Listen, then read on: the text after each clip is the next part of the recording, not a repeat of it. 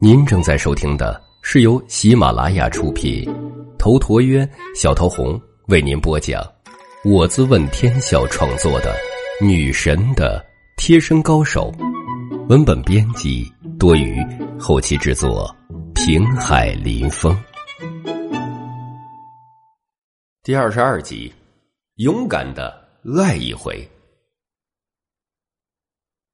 陈阳的耳力是非常好的，细小到房间里有蚂蚁、老鼠爬动，他都能一清二楚。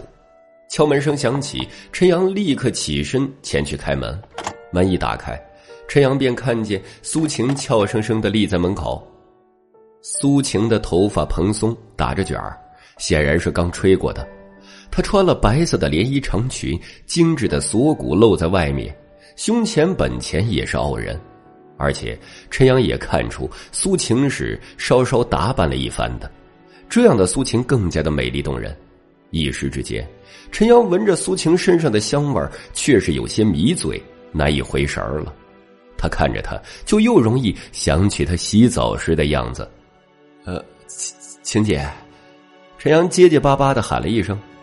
苏晴看着陈阳的反应，内心不由自主的感到喜悦。女人嘛，又怎么会不爱美呢？打扮的再好看，也是为了悦己者容。苏晴微微一笑：“ 你一定饿了吧？走吧，我请你去吃饭。”陈阳顿时感到有些意外，但还是说道：“好。”他稍微收拾一下，也就出门了。带着苏晴上了他那辆夏利，去哪儿吃饭啊？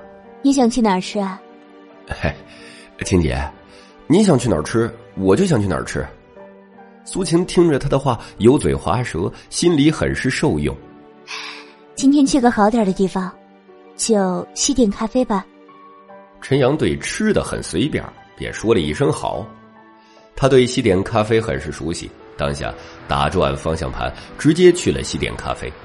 此时此刻，西点咖啡里客人并不多，两人找了座位坐下。这座位里有屏风，将外面隔开，非常适合中年男女来这里。苏晴拿过菜单，也不征求陈阳的意见，就直接点菜了。这里的牛扒很是不错，苏晴点了两份，又点了披萨、水果沙拉等等，很是丰盛。陈阳一时之间倒也猜不透苏晴在想什么，不过他也懒得多想。点菜之后，服务员也就退下去了。这咖啡厅里正在放着一首歌，播放的是一首江美琪的歌《那年的情书》，歌声带着一种淡淡的缱绻情思，让人沉醉其中。手上青春还剩多少？思念还有多少煎熬？偶尔清洁用过的梳子，留下了时光的线条。你的世界，但愿都好。当我想起你的微笑，无意重读那年的情书。时光悠悠，青春渐老。陈阳听得倒没什么感觉，他是个粗人，没有那么多的忧愁善感。但是此刻，苏晴却似乎是听得吃了一般，不知不觉中，苏晴的眼眶微微的红了。陈阳看着，顿时心疼，马上关切：“青姐，你怎么了？”苏晴回过神来，他也看向陈阳。陈阳倒不好意思跟他对视，撇开了眼神。苏晴便也收回眼神，他忽然说道：“陈阳，你相信吗？相信什么？我曾经以为自己就是公主，就是命运的主角。”就是偶像剧电视里的女主角那样的人。哈，每个男生心里大概都会有一个英雄，或者是王子的嘛。女生也会有公主吗？这很正常啊。不是你想的那样。我从小学到初中，到高中、大学，我的成绩一直都是年级前十，是尖子生，也是校花。那会儿，追我的人很多很多。我是被他们捧在手心，和神坛一样的存在。有很多优秀的男生，就因为我多跟他们说了一句话，他们就会因此而欣喜若狂。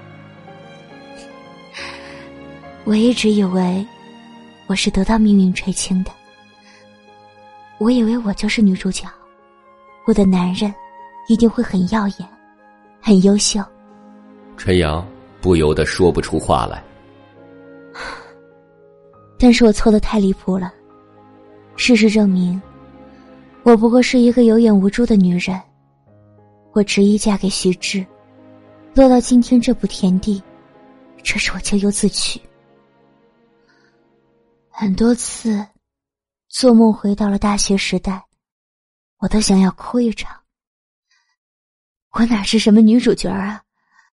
我不过是一个平凡到愚蠢的女人。青姐，你别这样说你自己，在我眼里，你比任何女人都要优秀。那苏晴看向陈阳，他的眸子很复杂。今天我想了很多，陈阳，你知道吗？陈阳可以想象得出苏晴的挣扎。那你得出了什么结论？当初选择徐志，是我有眼无珠。现在，我知道你是一个很神奇的人，我也知道。你是想搬走了？一旦你搬走，我只怕再也见不到你了。我们之间不会再有瓜葛，我也不会有任何麻烦。但我想，也许你就是那个老天给我的机会呢。我难道要选错了徐志，再错过你？我还想给自己一次机会。陈阳的心瞬间沸腾了起来，应该说是激动无比。狂热无比，他哪里听不出苏晴话里的意思？苏晴也是想选择自己的。陈阳欣喜若狂，晴晴姐。苏晴却是显得很冷静，这跟他一贯的害羞很不同。他又真诚的看向陈阳，他的眸子是那样的清澈动人。陈阳，你不要走，可以吗？苏晴用请求的口吻说道。陈阳再次摸不准苏晴的心思了，他恢复了冷静。但你不怕我会给你带来很多麻烦吗？苏晴摇了摇头。我不怕。陈阳当下便深吸了一口气。那好，我不走。他心里也是一万个不想走的，因为他也舍不得苏晴，更舍不得那美好的卫生间。不过，陈阳，你还能答应我一件事吗？嗯，青姐，你说。我们还是像以前那样的相处好吗？我需要一些时间来考虑许多事情，我并没有做好准备。我想你也知道我的情况，你也应该想清楚一些，对吗？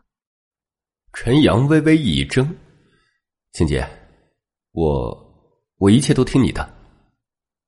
吃完饭之后，陈阳载着苏晴回家，之后各自互道晚安，接着便回了自己的出租房里。这时候已经是夜幕降临，天上有一轮明月，漫天星空，美丽无比。陈阳也陷入了沉思。一直以来，他都是随心所欲，对苏晴的喜欢是真的，想得到苏晴的身体也更是真的。但也仅限于此，他从未深入层次的去想别的，比如苏晴的处境、苏晴的以后。苏晴是经历一次婚姻失败的人，他是玩不起的。如果自己真要跟他在一起，那就要跟他结婚，给他一个美好的未来，如此才算是对他负责。苏晴不同于以往自己碰到的女人，以往陈阳游戏花丛，大家各取所需，快快乐乐。但对于苏晴，显然不行。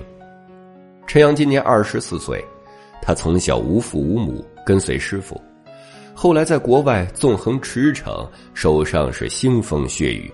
他从来没去想过要有一个家庭，要结婚，要生子，这些东西对他来说太遥远。